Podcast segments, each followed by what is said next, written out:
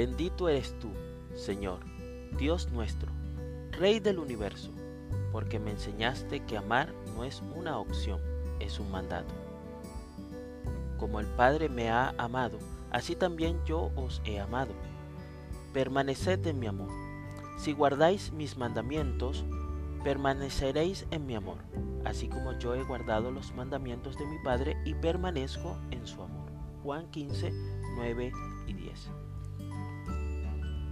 El libro de Juan muestra varios patrones que Jesús presentó en su discurso de despedida.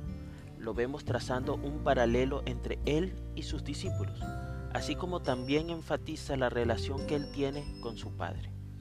Más adelante se encuentra repitiendo el mismo patrón cuando envía a sus discípulos por el mundo de la misma manera en que su Padre lo envió a él. El tema en este capítulo es enfatizar que debemos permanecer en él, quien es la vid. Al hacerlo, tendremos como resultado la fructificación. Los roles y los personajes en cada patrón cambian sin embargo, podemos notar que en todos ellos prevalece un componente, el amor. Existe una proclamación que se repite en toda la escritura, pero que ahora lo hace de una manera radical.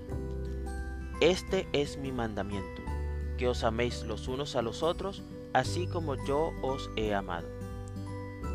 Jesús llama a sus discípulos amigos y los invita a amar a otros en esta semana que comienza, recuerda que si eres uno de los seguidores de Jesús, amar a Dios y a los hombres no es una opción, es un mandato. Que el Eterno te bendiga y te preserve. Que el Eterno ilumine su rostro hacia ti y te otorgue gracia. Que el Eterno eleve su rostro hacia ti y ponga paz en ti.